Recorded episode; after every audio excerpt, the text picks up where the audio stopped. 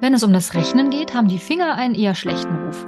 Dabei können sie den Kindern helfen, ein Verständnis von Mengen und Zahlen zu entwickeln. Und das schon im Vorschulalter. Wie das konkret geht und was du dabei beachten solltest, erfährst du in diesem Experteninterview mit Stefanie Rösch, die an der Uni Tübingen zu diesem Thema forscht. Wir sind Julia Bauschke und Sabine Hanstein, zwei der Autorinnen des Förderprogramms Piratenreise. Wir sind überzeugt davon, dass eine gute Vorbereitung auf die Schule nicht am Tisch und auf dem Papier stattfinden, sondern an der natürlichen Neugier der Kinder und ihrer Spiel- und Bewegungsfreude ansetzen sollte. In unserem Podcast dreht sich darum alles um ein bewegtes Lernen. Wir geben dir Einblicke in die Piratenreise, bereiten dir theoretisches Hintergrundwissen leicht verständlich auf und geben dir Tipps und Anregungen, damit auch du deine Vorschularbeit spielerisch und in Bewegung gestalten kannst. Los geht's! Herzlich willkommen zu einem neuen Expertinnen-Interview hier im Piratenreise-Podcast. Das Expertinnen-Interview ist ja ein Format in unserem Podcast, das Julia und ich ganz besonders mögen, denn unser Blick auf eine gute Vorschulförderung war und ist ja schon immer sehr interdisziplinär geprägt. Das heißt, uns ist immer sehr wichtig, den Blick wirklich zu weiten und uns aus ganz verschiedenen Blickwinkeln zu fragen, was Kinder denn eigentlich brauchen, um gut in der Schule klarzukommen. Und darum findest du in unserem Haus der Schulfähigkeit, falls du das schon kennst, ja auch ganz basale Entwicklungsbausteine, wie zum Beispiel unsere Wahrnehmungssysteme oder die Raumorientierung oder auch sozial-emotionale Fähigkeiten. Und du findest darin aber natürlich auch sehr schulspezifische Grundkompetenzen, nämlich zum Beispiel die phonologische Bewusstheit oder eben mathematische Grundkompetenzen. Denn die Schule ist ja nun mal der der Ort, an dem die Kinder insbesondere lesen, schreiben und rechnen lernen sollen. Und in unserem heutigen Experteninterview wollen wir mal in den Entwicklungsbaustein mathematische Grundkompetenzen ein bisschen tiefer einsteigen. Und ich freue mich total, dass ich dazu heute Stefanie Rösch beziehungsweise Dr. Stefanie Rösch bei mir habe. Denn Stefanie kennt sich mit den Vorläuferfähigkeiten für das spätere Rechnen richtig gut aus, denn sie forscht an der Universität Tübingen zum Thema mathematische Entwicklung von Kindern. Hallo Stefanie, herzlich willkommen und schön, dass du da bist. Hallo Sabine, schön, dass ich da sein darf. Vielen Dank für die Einladung. Stefanie, ich habe gerade nochmal nachgelesen, damit ich dich hier richtig ankündigen kann. Wenn ich es richtig verstanden habe, hast du zunächst Schulpsychologie und Grundschullehramt studiert, warst dann wissenschaftliche Mitarbeiterin an mehreren Universitäten, hast auch dich lerntherapeutisch weitergebildet, bist sogar Vorstandsmitglied im Fachverband Integrative Lerntherapie und forschst aktuell als Postdoctoral Researcher, man kann auch einfach sagen, wissenschaftliche Mitarbeiterin, hattest du mir eben noch gesagt, am Hector-Institut für empirische Bildungsforschung der Uni Tübingen zum Thema frühe Förderung von mathematischen Fähigkeiten. Wow, das ist ja wirklich eine ziemlich bewegte berufliche Laufbahn und vor allem ja eine Laufbahn, durch die sich das Thema Mathematik und frühe Förderung ja wie so ein roter Faden durchzieht. Du hast ja zum Beispiel deine Doktorarbeit zum Thema frühe numerische Kompetenzen im Vorschulalter und zur Bedeutung der Finger bei der Entwicklung dieser Kompetenzen geschrieben und forschst, wie ich gerade schon gesagt habe, auch aktuell zu diesem Thema. Und ich finde das wahnsinnig spannend. Kannst du uns denn zum Einstieg mal erzählen, wie eigentlich dein eigener Bezug zu Zahlen und zu Mathematik ist und wie es dazu kam, dass du dich in deiner wissenschaftlichen Arbeit mit der Entwicklung mathematischer Basiskompetenzen im Kindergartenalter beschäftigen wolltest. Ja, sehr gerne. mein, mein Bezug zu Zahlen und zur Mathematik ist eigentlich immer ein sehr positiver gewesen. Ähm, auch wenn mir die Zahlen in der ersten Klasse, da kann ich mich noch gut erinnern, erstmal etwas fremd waren. Mhm. Bei, bei, mir im Kindergarten, da waren Zahlen äh, weniger Thema, vermutlich. Und so war ich so ein bisschen, ja, mhm neugierig und äh, befremdet, was da auf mich zukommt. Ich kann mich aber auch noch gut erinnern, dass mir meine Mutter dann damals zu Beginn der ersten Klasse die Zahlen und ihre Bedeutung anhand der Finger beigebracht hat. Mhm. Und so habe ich ganz schnell einen Zugang eigentlich gefunden und die Mathematik hat mich dann bis zum Abitur immer positiv begleitet, würde ich sagen. Mhm. Ähm, wie kam ich zu meiner wissenschaftlichen Arbeit an den mathematischen Basiskompetenzen, an denen ich nach wie vor forsche? Ähm, alles fußt, denke ich, in meiner Ausbildung als Grundschullehrerin und Schulpsychologin, das hast du ja gerade schon erzählt, mhm. und geht zurück auf meinen Vorbereitungsdienst. Als frisch gebackene Lehrerin, zumindest studiert, bin mhm. ich in das erste Jahr Vorbereitungsdienst eingestiegen und war dann gleich mal verantwortlich für den gesamten Mathematikunterricht in der dritten Klasse, in der ich unterrichtet wow. habe. Mhm. Und das war natürlich eine große Herausforderung, ist auch so grundsätzlich nicht üblich, aber meine Seminarleiterin hat damals zugestimmt und mir das zugetraut. Es ging auch alles soweit gut. Die Kinder hatten alle die nötigen Grundvoraussetzungen und so bin ich ganz gut durch das Jahr gekommen und die Kinder, denke ich, auch. Ähm, wenn ich dachte, dass das erste Jahr eine Herausforderung war in der Hinsicht, dann hatte ich mich getäuscht. Und das zweite Vorbereitungsjahr wurde noch eine größere Herausforderung. Ich habe an eine andere Schule gewechselt mhm. Und war wieder für den gesamten Mathematikunterricht in einer dritten Klasse zuständig. Nur dass dieses Mal in dieser Klasse Kinder waren, ein Schüler mit äh, Förderschwerpunkt Lernen, den ich mhm. Lernzieldifferent in Mathematik unterrichtet habe, mehrere Schüler mit massiven Lernschwierigkeiten unter anderem auch im Bereich Mathematik und teilweise in Kombination einige Kinder mit Verhaltensauffälligkeiten.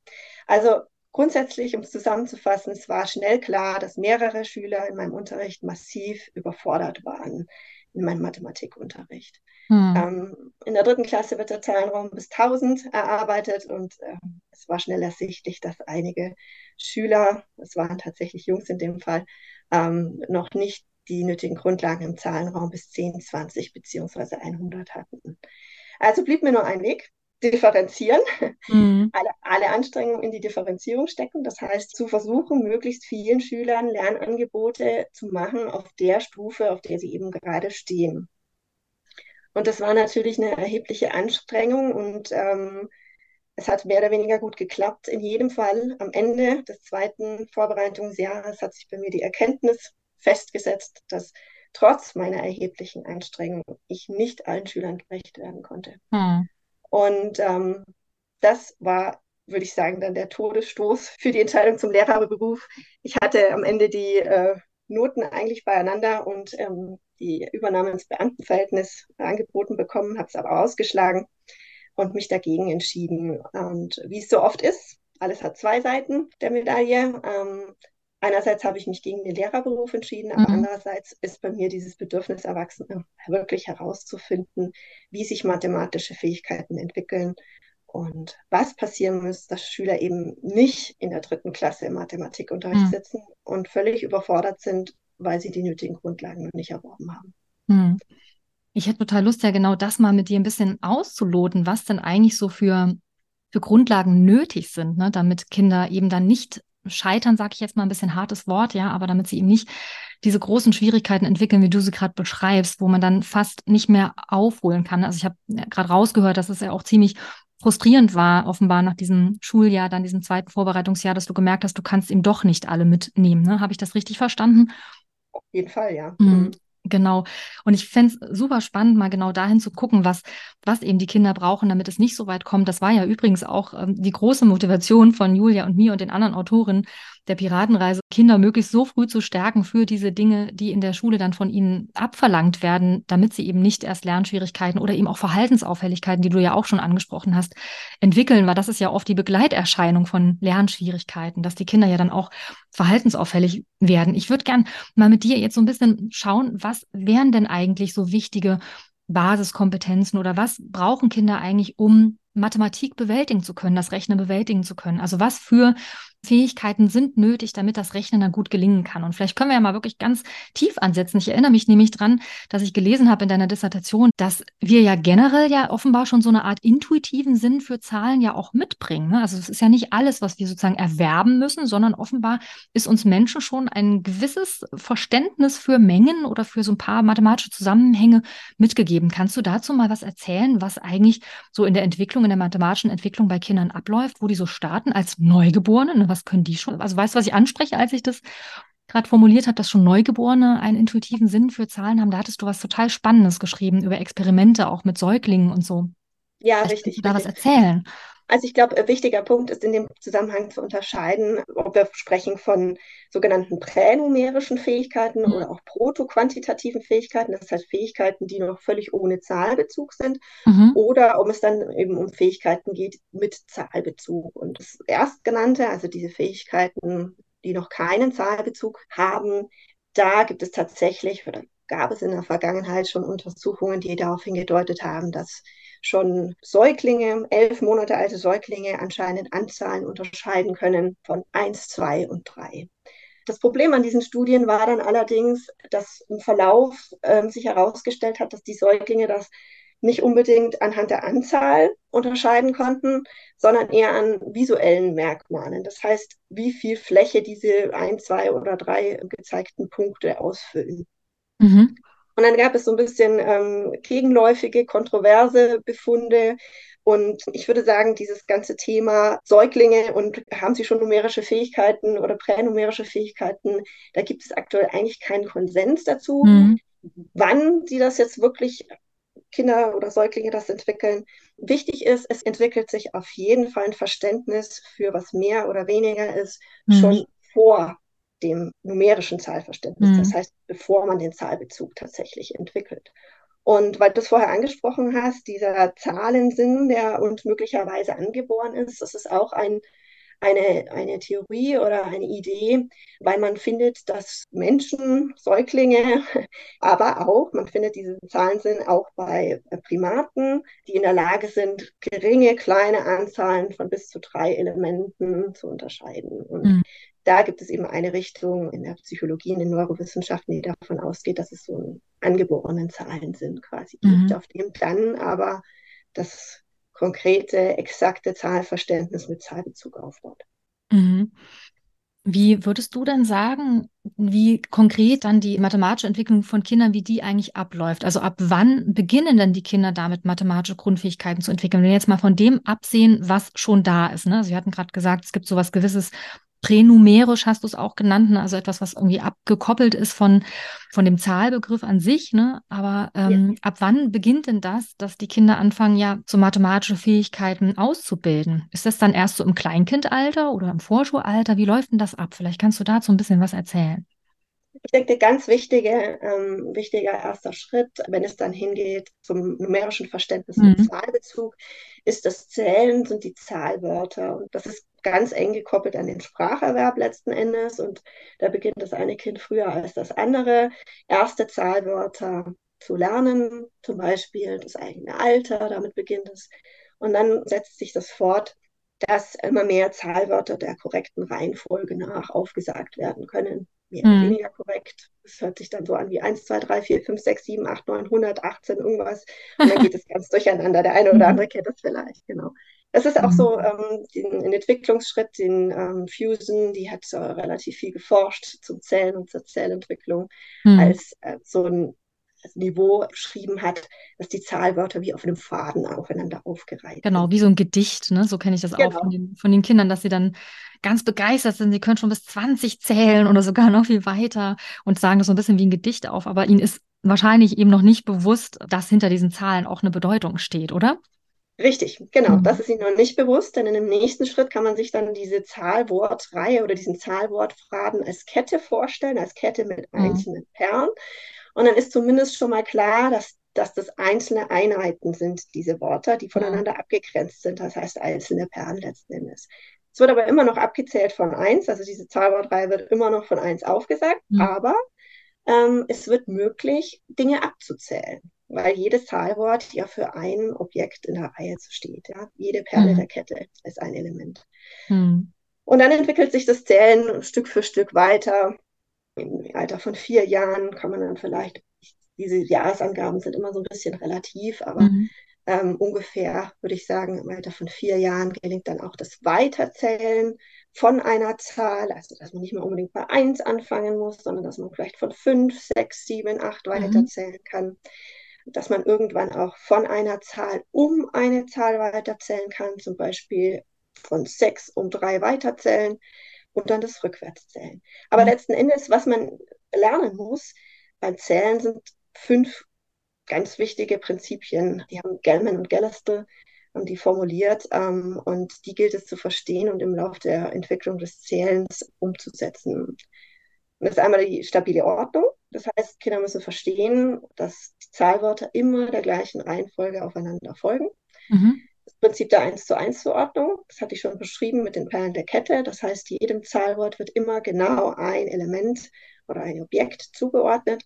Das Prinzip der Irrelevanz der Anordnung, es ist völlig unerheblich, ob die Dinge, die ich zähle, im Kreis angeordnet sind oder ob ich die von rechts beginnend oder von links beginnend zähle. Mhm. Das Zählen ist immer das Gleiche. Prinzip der Irrelevanz des Zählinhalts. Das heißt, ich kann, und das ist auch gar nicht, gar nicht so trivial, wie es uns vielleicht erscheint. Das heißt, ich kann alles zählen, auch wenn es unterschiedlich ausschaut. Ja. Ich kann Kastanien und Murmeln und Nüsse zählen, die alle gemischt in einem Haufen liegen und ich kann zählen, wie viele, wie viele von allem dort liegen. Ja? Mhm. Es, muss nicht, es müssen nicht nur die Nüsse sein und die Kastanien. Ja? Mhm. Und dann eigentlich das Wichtigste, was Kinder verstehen im Laufe des Zählenlernens, das Kardinalitätsprinzip. Das heißt, dass ich das letzte Zahlwort, das ich zähle, wenn ich was abzähle, das zeigt an, wie viel etwas ist. Ja. Mhm.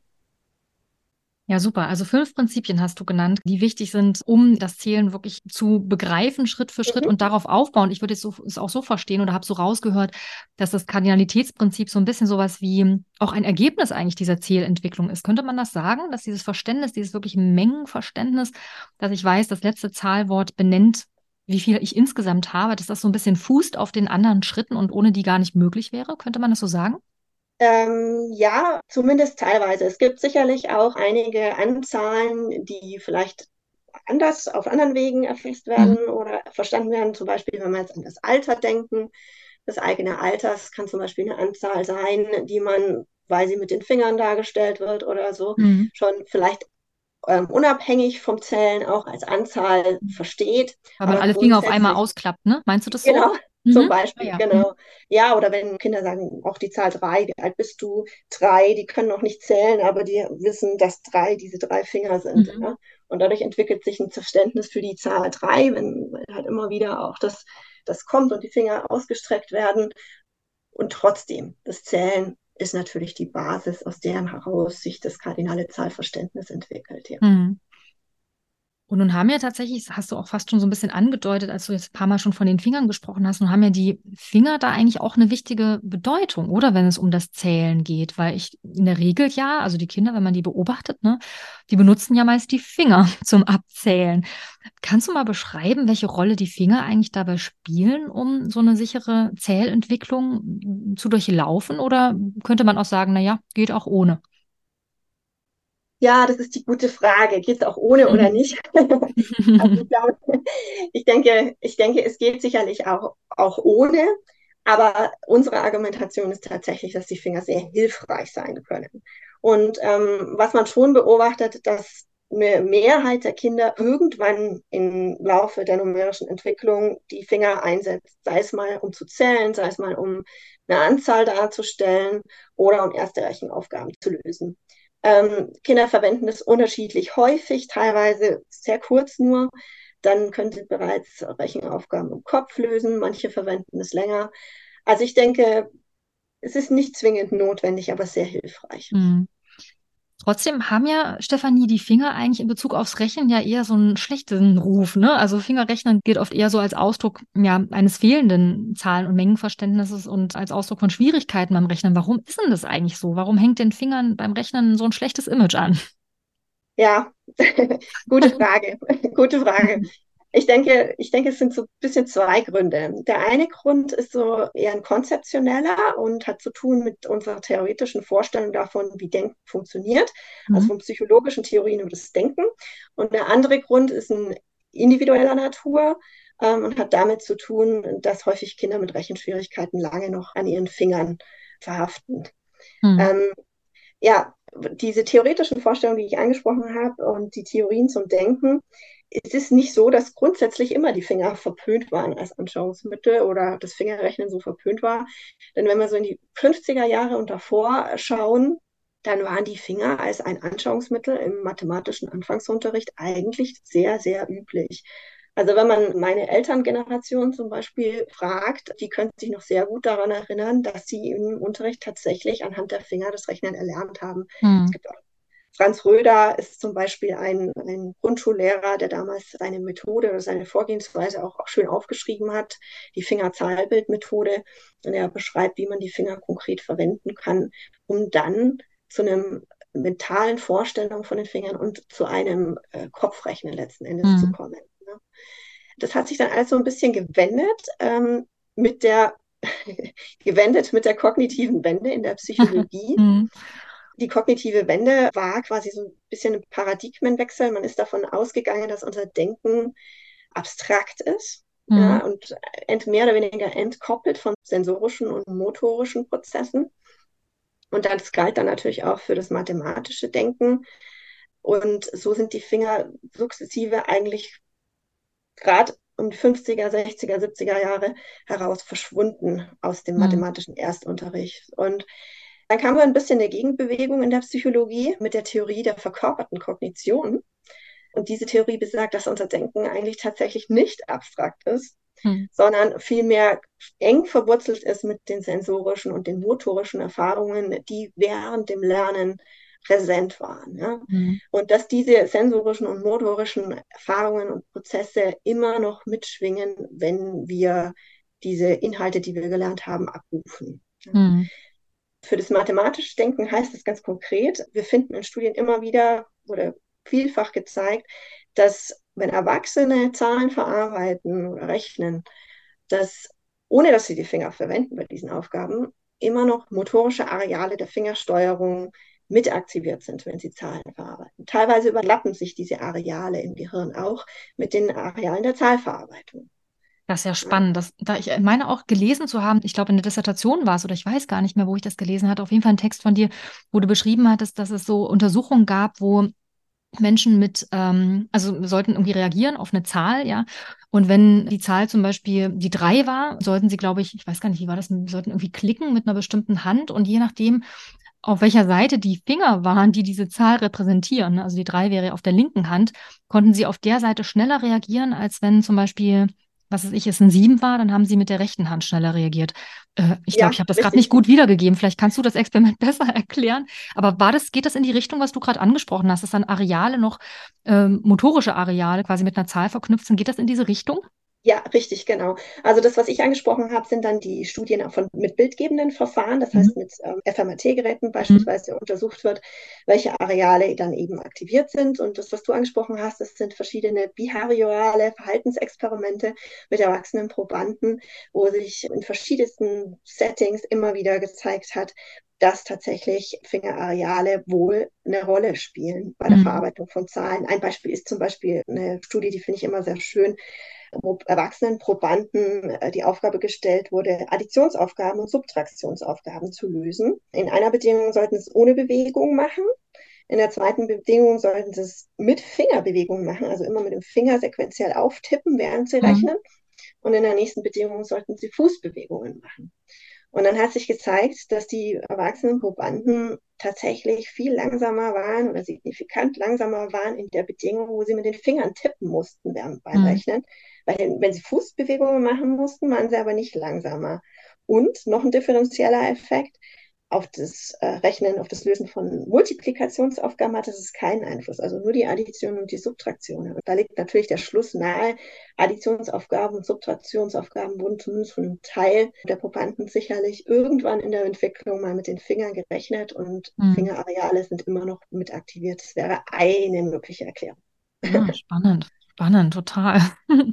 Ich habe auch noch im Kopf in Bezug auf, also weil wir, die Ausgangsfrage war ja, warum das so ein bisschen verpönt ist, mit den Fingern zu rechnen. Ähm, ich habe noch im Kopf total eben aus meinem lerntherapeutischen Hintergrund, dass Fingerrechnen dann problematisch ist, wenn es das zählende Rechnen eher unterstützt. Ne? Also am Anfang ist ja so, dass viele Kinder erstmal zählend rechnen, ja, weil das so der erste Zugang ist, über das Zählen sich dieser Welt äh, des Rechnens zu nähern. Aber irgendwann ist ja wichtig, dass sie wirklich verstehen, Mengen bestehen aus Teilmengen, man kann sie zusammenfügen, man kann sie auseinandernehmen. Und da kann das zählende Rechnen einfach hinderlich sein, ja, wenn das Grundmengenverständnis fehlt. Wie siehst du das denn aus deiner Sicht jetzt auch aus der Forschung? Ist das noch so eine andere Seite der, der Fingerproblematik, sage ich jetzt mal in Anführungszeichen, weil oftmal können sie ja eher oft hilfreich sein, dass das Rechnen zu einem bestimmten Zeitpunkt, vielleicht so in der zweiten, dritten Klasse, irgendwann so ein bisschen gebremst werden kann, wenn man quasi eher auf so einem zählenden Rechnen hängen bleibt und die Finger nicht mehr reines Anschauungsmaterial sind, sondern immer diese Strategie des Aufklappens, ich muss immer von eins anfangen ne, oder von null, dass ja. das dann quasi gestärkt wird. Ich weiß nicht, ob ich es gerade gut genug formulieren konnte. Vielleicht findest du da bessere Worte für. Absolut, absolut. Und das ist der Hauptpunkt eigentlich. Ähm, es ist nicht, das Fingerrechnen ist nicht das Problem, sondern das zählende Rechnen mit den Fingern. Mhm. ob, es, ob die Kinder dann Stifte abzählen oder Finger oder was weiß ich. Das Problem ist tatsächlich äh, dieses Zählen der Rechnen. Und ähm, deshalb ist so unsere Argumentation, Finger können hilfreich sein, ist aber entscheidend, wie sie verwendet werden. Mhm. Das heißt, äh, wenn es jetzt darum geht, wie Finger verwendet werden sollten, gerade so in der Schulanfangsphase, was ist denn dann eigentlich aus wissenschaftlicher Sicht die Empfehlung? Also gerade für, für Lehrkräfte, ne, die ja schon gucken müssen, okay, wie benutzen denn jetzt meine Kinder die Finger, mit denen ich arbeite hier? Ähm, worauf sollten die denn achten, wenn sie mit den Kindern arbeiten? Wie kann man Finger gut einsetzen für erstes Rechnen? Für erstes Rechnen. Ich glaube, ich würde nochmal ganz, ganz basal anfangen. Denn, mhm. ähm, es gibt keine, grundsätzlich mal keine schlechten oder Fingerstrategien, sondern mhm. Es gibt eher ähm, Ziele, wo ich mit den Kindern gemeinsam hinkommen möchte, ja, zu einem, mhm. zu, zu Fingerstrategien letzten Endes. Ähm, die Argumentation ist, dass die Finger hilfreich sein können, und zwar auf den unterschiedlichsten Ebenen der mathematischen Entwicklung, der frühen mathematischen Entwicklung, mhm. und zwar für die zentralsten Basiskompetenzen letzten Endes. Und das ist das Zählen, das Anzahlverständnis und das Teil-Ganzes-Verständnis. Und da hängt mhm. natürlich dann auch das Rechnen dran letzten Endes. Und mhm. ja, wenn du fragst, was, was sind die hilfreichsten Strategien zum Rechnen, dann schwingt bei mir gleich mit, da ist erstmal ein ganz, ganz großer Unterbau letzten Endes noch, der da sein muss, um dann gut mit den Fingern auch rechnen zu können. Ja? Mhm. Ähm, also Zählen ist natürlich wichtig, also die verbale Zählsequenz können und mit den Fingern auch zählen. Und dann noch viel wichtiger, Fingermengenbilder, das heißt statische Fingermengenbilder nennen wir das auch, also nicht mehr einen Finger nacheinander aufklappen, sondern dann irgendwann auch ein Fingermengenbild auf einen Sitz, sogenannt mhm. so simultan darstellen zu können. Mhm. Ja. Dazu muss ich eine gewisse Anzahl an Malen, der eine muss mehr gezählt haben, der andere mehr mit den Fingern gezählt haben und dann verfestigt sich irgendwann die Erkenntnis, ah ja, die Zahl 6, das sind immer fünf Finger an einer Hand ausgestreckt mhm. und der Daumen der anderen Hand letzten Endes. Muss sie also nicht mehr einzeln aufklappen, sondern zack, macht diese Bewegung mit einem Mal und weiß, das sind sechs. Genau, richtig, genau, mhm. richtig. Das wäre dann so ein Zwischenziel und das für alle, alle Anzahlen im Zahlenraum 10. Mhm. Schwierig mhm. sind dann die 8, die 9, die 10 und so weiter. Genau, und auf diesem Verständnis von diesen strukturierten, das sind letzten Endes strukturierte Anzahlen, auf diesem Verständnis kann man dann weiterarbeiten und günstige Fingerrechenstrategien mhm. entwickeln. Ja. Mhm.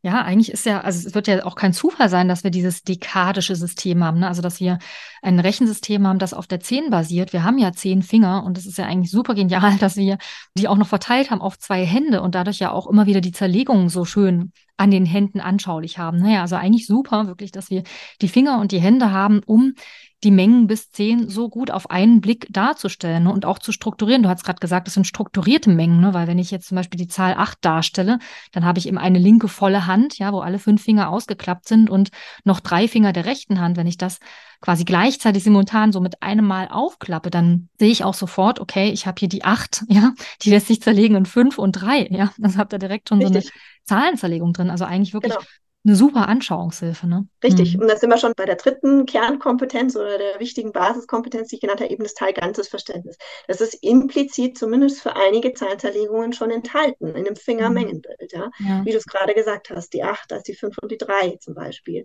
Und mhm. was noch hinzukommt, das Fingermengenbild gibt nicht nur eine Struktur vor anhand der ausgeklappten Finger, sondern auch anhand der aus- und eingeklappten Finger. Das heißt, mhm. wenn wir uns jetzt das Fingermengenbild der Zahl 8 vorstellen, Mhm. Dann sind da eben acht Finger ausgeklappt und zwei sind eingeklappt und das ist der Bezug zur Zahl zehn. Ja, mhm. letzten Endes. Ja, das genau. stimmt echt eigentlich. Also eigentlich super, ne? dass wir die Finger so haben und so einsetzen können. Mich würde nochmal total interessieren, ähm, also wir hatten jetzt erstmal diese drei ja, Ebenen oder Aspekte, ne, die man mit den Fingern quasi unterstützen kann. Also ich habe jetzt aufgeschrieben, zählen, ne, dann die Finger zur Mengendarstellung und dieses Teil Ganze zu verstehen. Mich würde jetzt nochmal interessieren, mh, hm, weil ich erinnere mich, dass ich auch gelesen hatte in einem Artikel von dir, dass es auch noch einen engen Zusammenhang gibt zwischen offenbar Feinmotorik und eben wie gut ich meine eigenen Finger spüre und ansteuern kann. Ne? Das wäre die Fingergnosie. Das ist so ein Fachwort. Ähm, könnte jetzt Julia noch ein bisschen mehr dazu sagen als Ergotherapeutin. Ähm, also da gibt es ja offenbar auch noch einen Zusammenhang zu den Fähigkeiten später im Mathematikunterricht. Das fand ich nämlich total interessant. Ich meine mich nämlich zu erinnern, da gelesen zu haben, Stefanie, dass die Fähigkeiten in der Feinmotorik und in diesem Steuern der Finger, dass die sich deutlich belegt durch Forschung auf den Mathematikerfolg auswirkt. Ist das richtig? Ähm, ja, es gibt diese Befunde und ich glaube, mit der Feinmotorik und der Fingergnosie verhält es sich so ein bisschen wie mit allen domänenunspezifischen Faktoren, die Einfluss nehmen. Also in der Psychologie unterscheiden wir zwischen domänenspezifischen und domänenunspezifischen Faktoren. Und die domänenunspezifischen Faktoren, das wäre sowas wie Feinmotorik oder ähm, Arbeitsgedächtnis, visuelle mhm. Fähigkeiten, ja, letzten Endes. Und es findet sich immer wieder, dass Feinmotorik relevant ist. Feinmotorik als ein domänenunspezifischer Faktor relevant hat, ist für oder eine Bedeutung hat für den mathematischen Kompetenzerwerb. Man findet aber auch, dass Feinmotorik insgesamt für die kognitive Entwicklung relevant ist. Mhm. Und ich denke, es ist wenig verwunderlich. Das heißt auch für, für Aspekte wie phonologische Bewusstheit, Lesen, Schreiben, Lernen, mhm. auch da finden sich Zusammenhänge immer mit der Feinmotorik. Mhm. Ähm, die Zusammenhänge finden wir stabil, wirklich über ähm, viele Studien, groß angelegte Studien. Also der Evidenzgrad ist relativ hoch, mhm. gut belegt, würde ich sagen. Wenngleich die Feinmotorik für die breite Masse an Kindern, also für alle Kinder, mhm. nur relativ geringe Bedeutung hat. Also nicht allzu großer Faktor ist. Das mag für einzelne Kinder schon ein großer Faktor sein, Kinder mit äh, Problemen in der Feinmotorik zum Beispiel. Aber für die große Masse an Kindern ist sie schon relevant, mhm. aber vielleicht nicht so relevant wie, wie noch äh, andere Aspekte. Das, das Zählen oder mhm. die domänenspezifischen Faktoren. Also ich meine, man kann es so ein bisschen auf den Punkt bringen. Letzten Endes ist es doch immer so, Rechnen lernt man durch Rechnen und so mhm. weiter, Lesen lernt man mhm. durch Lesen, auch wenn die anderen Aspekte relevant sind. Ja. Mhm. Verstehe.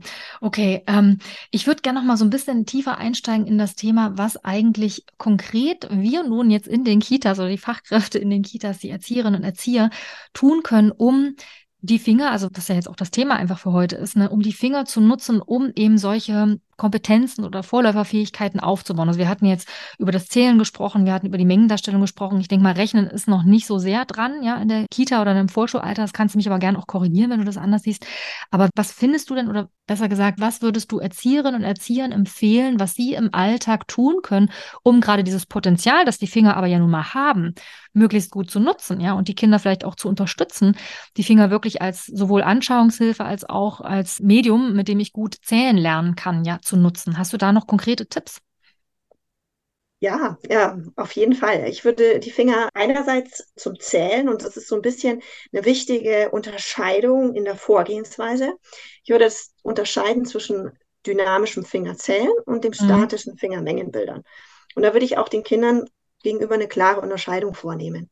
Das heißt, einerseits vom Vorgehen her zählen mit den Fingern, das, wenn wir uns jetzt vorstellen, ähm, die Finger zu Fäusten geballt, die Handflächen schauen zu uns und dann mhm. wird mit dem Daumen für eins, zwei nacheinander jeder Finger ausgeklappt. Und das ist das Zählen mit den Fingern und das kann ich nur raten, einfach möglichst häufig zu machen. Auf diese Art und Weise zählen, wie oft etwas ist, wie oft jemand geklatscht hat. Auch einfach nur mit den Fingern bis zehn zählen, bis mhm. zu einer mhm. bestimmten Zahl zählen. Und davon empfehle ich meistens zu unterscheiden diese statischen Fingermengenbilder. Und hier würde ich tatsächlich eine andere Vorgehensweise nutzen. Zum Beispiel, wenn es jetzt darum geht, ähm, die Zahl 5 darzustellen, oder die, die, nehmen wir mal die Anzahl 4, dann kann ein Kind, wie ich es gerade beschrieben habe, Handflächen nach oben schauend mit den Fingern bis 4 zählen mhm. und dann aber Kardinalitätsprinzip, um die Anzahl tatsächlich darzustellen, die Finger ähm, umdrehen, also mhm. die Hand Rücken nach oben und auf eine Unterlage aufdrücken. Ah. Denn das hat den Vorteil, dass wir tatsächlich das Fingerbild, das statische Fingerbild unglaublich gut wahrnehmen können. Letzten Endes multisensorisch. Mhm. Denn wir haben ähm, dann nicht nur den kinästhetischen Input, wenn die Finger vielleicht sogar auf einen Sitz ausgestreckt werden, die vier Finger. Wir haben den taktilen Input, vier der vier Finger, die ausgestreckt sind und auf den mhm. Tisch oder auf die Unterlage tippen. Und wir sehen visuell ganz genau, dass vier, ein, vier Finger ausgestreckt sind. Und es hat einfach viele Vorteile. Das, dadurch wird die Anzahl, die, die repräsentiert wird mhm. anhand der Finger, wirklich gut ersichtlich. Also da würde ich gerne anregen zu mhm. unterscheiden und dann tatsächlich einfach zu gucken, möglichst oft in Alltagssituationen die Finger vielleicht zu verwenden und nachzufragen, ja, wie viel ist denn vier und die vier dann so darzustellen. Mhm. Ähm, man kann auch ähm, diese Fingerbilder, diese statischen abzeichnen. Das heißt, jedes Kind streckt zum Beispiel vier Finger aus und man spurt die Hand nach letzten Endes. Mhm. Das Kind legt die Hand auf ein leeres Blatt und man spurt die Hand des Kindes nach, schreibt die Zahl dazu und erstellt so die eigenen Fingerbilder. Ich kann auch nur anregen, möglichst oft wirklich selbst eigene Finger zu zählen mit den Fingern und mhm. Fingerbilder mhm. zu generieren, aber natürlich auch Fotos oder andere Darstellungen von Fingermengenbildern und Zahlen im Gruppenraum aufzuhängen, sicherlich mhm. auch eine gute Sache letzten Endes. Und Ganz wichtig, Entstigmatisierung. Das ist mir ein ganz wichtiger Punkt, denn ich beobachte tatsächlich zumindest bei einigen wenigen Kindergartenkindern schon, dass sie zum Rechnen anfangen, die Finger unter den Tisch zu nehmen. Ja. Und ähm, das, das ist ungünstig natürlich, ja. Weil wenn die Finger unter dem Tisch sind, kann ich sie nicht richtig sehen, ich kann sie nicht richtig fühlen, weil sie nicht auf dem Tisch aufgelegt sind. Und dann passieren Fehler. Mhm. Und deshalb sage ich immer Finger auf den Tisch und die Finger sind unsere helfenden Hände und es ist viel besser, wenn du dir ganz genau anschaust am Tisch, wie viele Finger du ausgestreckt hast und dann kannst du damit auch richtig gut arbeiten. Mhm. Ja, also auf jeden Fall ganz wichtig, von Anfang an die Finger als was Positives zu stärken, was du gerade ansprichst, und damit das gar nicht erst anfängt, dass sie sich dafür quasi schämen, ja, weil den Fingern oftmals eben so ein negatives Image anhaftet, dass sie eigentlich gar nicht verdient haben, nach allem, was du erzählst. Ne? Oftmals sind sie im Gegenteil sogar im doppelten Sinne gut, weil sie sind einmal eine Anschauungshilfe, die ich eben visuell sehen kann, also Anschauungshilfe im wahrsten Wortsinne. Aber du hast es gerade auch nochmal deutlich gemacht, als du beschrieben hast, wie man mit den Fingerbildern arbeiten kann, auch nochmal sensomotorisch, ja, also indem ich die Finger nochmal aufdrücke, ja, die ich da gerade ja. ausgeklappt habe. Oder ich kenne das auch noch aus einem anderen Förderprogramm, Fingerbilder rechnen, das kennst du bestimmt auch, ja, ich aus der Lerntherapie. Ne? Ähm, da winkt man dann immer mit den ausgeklappten Fingern, ne? also zappelt so mit denen. Ne? Also da geht es ja auch ja. darum, dass einfach nochmal wirklich sowohl kinästhetisch hast du es gerade genannt, ähm, ich nehme immer den Begriff eher tiefensensorisch oder Tiefensensibilität, weil ich ein bisschen leichteres Wort mhm. finde. Ne, also, dass ich quasi da in der Tiefensensibilität spüre, okay, meine Finger, die krümme ich gerade, ne? Ich krümme genau vier Finger von meinem Fingerbild, vier, ja, kann das taktil auch spüren ne? und komme da einfach nochmal in eine breitere Wahrnehmung. Ne? Also insofern sind sie wirklich doppelt hilfreich, die Finger, weil ich sie eben nicht nur sehen kann, sondern weil ich sie eben auch spüre, weil sie Teil meines Körpers sind. Also eigentlich wirklich ganz toll. Und ich finde nochmal, ich würde nochmal kurz den Bogen zurückschlagen. Du hattest ja vorhin gesagt, Zwischenzeitlich gab es diesen Paradigmenwechsel, dass man mir eher so kognitiv so an die Zahlen rangegangen ist oder dachte, wir verarbeiten Zahlen offenbar eher rein abstrakt kognitiv, ja.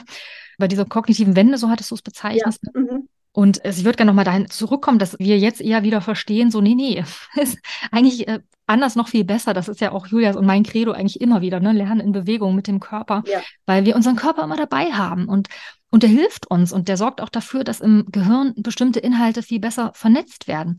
Und bestimmt, Stefanie, kennst du auch, also ich habe total dran gedacht, an dieses EIS-Prinzip. Weiß nicht, ob du davon auch äh, ja, gehört hast, ja, ja. wahrscheinlich, ne? weil das fußt ja auch genau darauf, also wenn man mathematische Inhalte lernt oder auch nicht nur mathematisch, ne, dass wir das eigentlich brauchen, auf drei Ebenen uns abstrakten Inhalten zu nähern. Also Rechnen und Zahlen, das ist ja abstrakt, aber es bezieht sich ja immer auf etwas Konkretes. Also die fünf ist zwar eine Ziffer, ein abstraktes Symbol steht für irgendwas, aber für was steht es denn? Es steht eben für fünf Bananen, fünf Gummibärchen, fünf Bäume, fünf Autos. Und Kinder brauchen das erstmal, oder wir Erwachsenen eigentlich auch, wenn wir was Neues lernen, dass wir erstmal diese konkrete Ebene haben. Das wäre dann in diesem EIS-Prinzip. Das E steht für N-aktive Ebene, ne? also die mit dem konkreten Material. Ich muss Mengen erstmal sehen, zum Beispiel eben meine Finger ne? als Fingerbild, wirklich zählen und sehen, abzählen können die einzelnen Finger und das vor Augen haben. Und dann kann ich das im nächsten Schritt, das wäre dann das I im EIS-Prinzip, die ikonische Ebene, ja, die bildhafte sozusagen. Ich stelle mir das vor, vor meinem inneren Auge und kann auch das Fingerbild der vier, das du gerade so gut beschrieben hast, Stefanie, im Kopf vorstellen. Ich weiß genau, wie das aussieht, welcher Finger da eingeklappt ist, ja, und wie die Finger, welche ausgestreckt sind. Und auf der letzten Ebene erst, die Ebene des S sozusagen, ne, die symbolische Ebene, da ähm, kann ich dann auch ohne diese Vorstellungsbilder agieren und habe das so sehr verinnerlicht, was das eigentlich bedeutet, dass ich dann auch mit Zahlen umgehen kann und Rechenaufgaben wie 4 plus 3 rechnen kann, ohne dass ich mir das noch vorstellen muss als Menge. Und ich finde es total wichtig und echt eine gute Entwicklung, dass die Forschung das immer mehr belegt, dass wir eben dieses Konkrete erstmal brauchen ne? und unser Körper da helfen kann. Ja, also, und mhm. das ist für mich ein entscheidendes Argument für die Finger als ein Anschauungsmittel, tatsächlich, dass sie qualitativ meiner Ansicht nach nochmal hm, ganz was anderes sind als jedes andere Anschauungsmittel. Also wenn wir daran denken, was sonst im Mathematikunterricht genommen wird oder auch in der frühen Bildung, ähm, Abzählen von Klötzchen, äh, von Wendeplättchen, von Steckwürfeln und so weiter oder mhm. Rechenrahmen und so weiter, da sind die Finger einfach immer qualitativ anders, weil wir da eine Kongruenz haben, also eine bedeutungstragende ähm, Zusammenhang zwischen der Zahl und der mhm. entsprechenden Menge. Wenn wir uns jetzt vorstellen, die Zahl 4 und ich strecke auf einmal vier Finger aus, dann habe ich da ganz genau motorisch und sensorisch auch, wenn ich noch äh, die Finger auftippe auf den Tisch, ähm, eine Kongruenz zwischen der mengenmäßigen Bedeutung der Zahl 4. Ja? Ähm, bei einem anderen Anschauungsmittel, wenn ich zum Beispiel vier Muggelsteine oder vier Kastanien oder vier von irgendwas abzähle, dann ist die Bewegung meistens eine andere. Ich strecke den Zeigefinger aus und tippe alle, jedes Element einzeln an. Ich komme dann auch visuell vielleicht auf den Punkt, dass da vier Elemente liegen, aber dann habe ich tatsächlich den sensorischen und motorischen. Input, der ist nicht ähm, kongruent mit der Zahl. Und das ist für mich tatsächlich der qualitative Unterschied an den Fingern und das, was mich auch so überzeugt, hier nach Lösungen und Wegen zu finden, wie man die Finger wirklich sinnvoll einsetzen kann. Mhm. Ja, es klingt auf jeden Fall so, als sollten wir das alle sehr auf dem Schirm haben, ne? was sie da eigentlich für ein tolles Potenzial haben. Ne? Genau. Interessant fand ich nochmal, dass du gerade nochmal angesprochen hast, da würde ich auch gerne noch ganz kurz darauf verweisen, dass die Finger, ja, also dieses Abzählen, dieses Tippen, dass das natürlich auch was ganz hilfreich ist. Mal abgesehen von den Fingerbildern, die wir haben und nutzen, ja, und die eben in diese sensorische Wahrnehmung nochmal reingehen können, finde ich ja persönlich auch, also zumindest mache ich das auch mit den Volksschulkindern in der Piratenreise, mit denen ich arbeite, immer ganz viel, wenn wir Dinge abzählen, dass wir dann auch wirklich immer, ich tippe dann immer für die Kinder als Modell, beziehungsweise lasse die jeden Gegenstand abtippen, ja, damit sie da auch diese stabile Abfolge einerseits der Wörter dann ja, nochmal verknüpfen Fall. mit dieser eins zu eins Zuordnung der Objekte, die ich anfasse, ne, oder berühre kurz oder auf die ich zumindest zeige. Später machen das ja dann irgendwann nur noch die Augen, wenn ich zähle, ne, da zähle ich ja auch Stück für Stück quasi mit den Augen. Aber die Finger sind da, glaube ich, nochmal eine wichtige Brücke, oder? Würdest du das auch so sehen, dass äh, gerade auch dieses Abzählen Fall. mit dem ausgestreckten Zeigefinger nochmal eine wichtige Rolle spielt? Ganz wichtig, absolut notwendig, um die 1 zu 1 Korrespondenz zu verinnerlichen und den Zählprozess einfach im Blick auch zu halten. Ja? Mhm. Äh, welche, welche, Elemente schon gezählt wurden. Manchmal macht man es ja auch so, dass man die Elemente, die man schon gezählt hat, etwas beiseite schiebt mit dieser mhm. Zeigebewegung, dass man ganz klar weiß, welche äh, Elemente jetzt schon gezählt wurden und welche nicht. Hm, genau. Und da kann man nämlich auch, weil du vorhin auch gesagt hast, das war ja eins dieser Zählprinzipien, ne, dass es eine Irrelevanz der Anordnung gibt. Ne, dabei hilft ja auch wiederum der Finger. Ne? Also wenn ich nicht immer auf der gleichen Seite beginne, obwohl es natürlich irgendwann sich auch lohnt, diese Arbeitsrichtung von links nach rechts so ein bisschen für die Kinder zu etablieren. Ähm, aber bevor das eben passiert, kann es ja auch einfach hilfreich sein, dass die Finger helfen. Ich kann wo auch immer anfangen ne, zu zählen. Ich schiebe mir einfach meinen Gegenstand zur Seite und weiß, den habe ich schon gezählt und zähle mal im Kreis herum, mal irgendwie durcheinander oder wie auch immer. Ne? Hauptsache, ich habe am Ende alle Objekte berührt bzw. zur Seite geschoben, um zu wissen, was ich jetzt hier eigentlich für eine Anzahl gezählt habe. Ne? Und da, das finde ich auch noch vielleicht eine kleine Ergänzung, die ich immer mache, um nochmal dieses Kardinalitätsprinzip, ja, also dass die Zahl eine Anzahl verkörpert, um das auch den Kindern möglichst früh schon mitzugeben, ähm, mache ich das so, was du wahrscheinlich auch machen mit den Kindern, mit denen du arbeitest, dass ich auf die Gegenstände Gegenstände tippe, die ich zähle und dann oft noch so eine Kreisbewegung um alle mache, nachdem ich das letzte Wort genannt habe. Ne? Also habe jetzt fünf Kastanien, eins, zwei, drei, vier, fünf und mache dann nochmal so eine Kreisbewegung mit dem Finger um alle. Ah, fünf Kastanien haben wir insgesamt. Mhm, so, ne? Also, dass eben auch diese Verknüpfung zwischen dieser Zahlwortreihe und diesem Mengenbegriff ja. wirklich nochmal erfahrbar wird, ne? Weil das ist ja, ja, was, was ich auch erlebe, dass die Kinder oft noch in so einer Zwischenphase so stehen bleiben, so ein bisschen auf diesen ordinalen Zahlaspekt auch manchmal noch ähm, hängen bleiben, etwas längere Zeit. Der ordinale Zahlaspekt, damit ist ja gemeint, ne, so ein Punkt in einer Reihe, ne, so ein, ja, eine Ordnungszahl sozusagen zu benutzen. Ne? Ich habe hier den 1, 2, 3, 4 dritten Stein oder, ne, Quatsch, habe ich das Blödsinn. 1, 2, 3, 4 fünften Stein natürlich.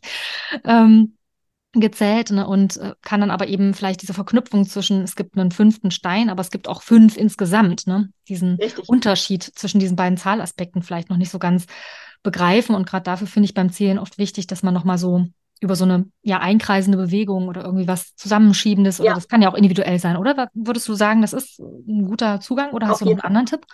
Auf jeden Fall, auf jeden Fall. Das muss schon deutlich gemacht werden, dieser Aspekt. Und wenn man jetzt mit den Fingern arbeitet, dann ist es analog dazu quasi dieses Zählen, wo die mhm. Handflächen eben nach oben zeigen und dann mhm. das Umdrehen, wenn man fertig ist mit dem Zählprozess, also zum Beispiel, man soll bis acht zählen, dann eben bei acht Fingern umdrehen und nochmal mhm. auftippen die Finger und sagen, acht sind es. Mhm. Ja, das ist das Pendant dazu, was du jetzt beschrieben hast bei Objekten, die man mhm. abzählt, letzten Endes. Nochmal verdeutlichen. Ja. ja wirklich, ich finde es super, gerade mit diesem Umdrehen auch nochmal. Bei mir war gar nicht bewusst, wenn ich jetzt, aber ich habe es immer mitgemacht, während du es ge gemacht hast, vielleicht ja unsere Zuhörerinnen und Zuhörer auch.